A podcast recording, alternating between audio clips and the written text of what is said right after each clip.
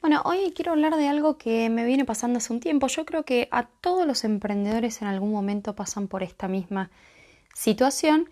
Y bueno, cuando uno avanza y crece un poco más en su emprendimiento, estoy casi segura, porque a mí me pasó, que lo empezamos a ver, lo empezamos a observar de otra manera totalmente diferente. ¿A qué me refiero con esto? Me consultan por mis servicios, yo como ya les comenté en otros podcasts, me dedico a asesorar a personas en el desarrollo, en la implementación de sus emprendimientos, hago todo lo que es plan de negocio y bueno, estoy incorporando todo este nuevo conocimiento que estoy teniendo en tiendas online, en e-commerce y justamente lo que ofrezco es un asesoramiento. Trabajo prácticamente de esto y de las capacitaciones. Entonces recibo muchísimas consultas contándome su experiencia, me parece fantástico, agradezco la confianza, pero acá sucede algo y sucede un quiebre. Y les puedo asegurar que lo analicé desde el punto de venta y no hay ninguna falla. A mí también me pasó. ¿Qué sucede? Quiero que mi emprendimiento crezca. Janina, estoy desesperada, eh, tengo un emprendimiento en marcha, tengo las maquinarias, tengo los equipos, tengo absolutamente todo, pero no sucede nada. No me animo a vender, no me animo a subir cosas a redes sociales, no me animo. Esto lo hemos pasado todos, yo también lo pasé.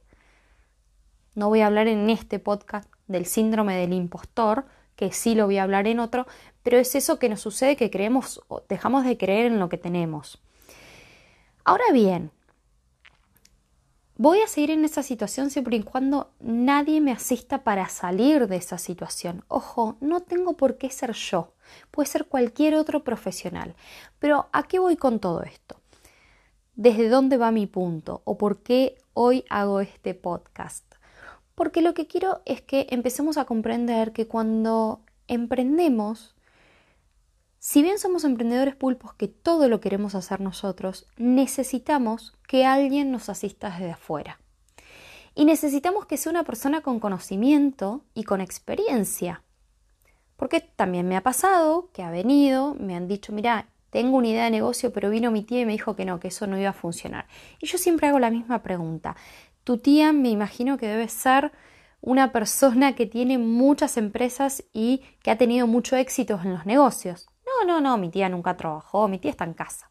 Entonces, ¿qué autoridad le doy a esa tía, hermana, amigo, quien sea, no? Puse un ejemplo como por ser la tía, cuando no tiene conocimiento en el tema. Entonces, necesitamos en algún momento hacer ese esfuerzo de invertir en una consultoría, en una asesoría, en una capacitación, porque si bien hay mucho, hoy hay mucho influencer, hay muchos capacitadores, dando charlas y explicando cosas gratuitas, yo también lo hago, la realidad es que eh, cada negocio es un mundo aparte, entonces necesitamos sentarnos con la persona, analizar, ver en qué punto está trabado, ver si hizo un análisis de costo, ver si hizo un análisis de mercado, si tiene definido su público objetivo, si sabe que la, la demanda es real o se enamoró del proyecto y creo que va a funcionar porque a mí me gusta el producto y yo lo consumiría, pero cuando se lo pregunto a 10 personas solamente lo consumiría una. ¿Sí? Hay un montón de análisis que nosotros tenemos que hacer para ver si esa idea de negocio que tengo es realmente viable o no. Y ahí es donde está el punto. En algún momento tenemos que hacer la inversión, sea con el profesional que sea, y acá hablo en nombre de todos los profesionales, para poder dar un pasito más. Si no, voy a seguir perdiendo dinero y lo fundamental es tiempo porque en realidad el dinero lo recuperamos, pero el tiempo no lo recuperamos nunca. Entonces, ¿es importante que tenga asesoramiento? Sí. Yo también en su momento he tenido asesoramiento, soy una de las personas que más invierto en capacitación y asesoramiento. Yo soy coach ontológica, sin embargo tengo mi coach y a mi coach le pago. No le pido que me haga un favor ni le pido un consejo de onda. ¿Por qué? Porque valoro la formación de esa persona, valoro las horas que se tomó o la inversión que también hizo esa persona en educación. Entonces creo que es importante que si yo quiero también vender un producto y que la otra persona me compre, yo también en algún momento voy a tener que invertir para poder formar ese producto de tal manera que realmente el resto también me compre. Creo que es un punto A ver, importante tener en cuenta, ¿y por qué lo nombro?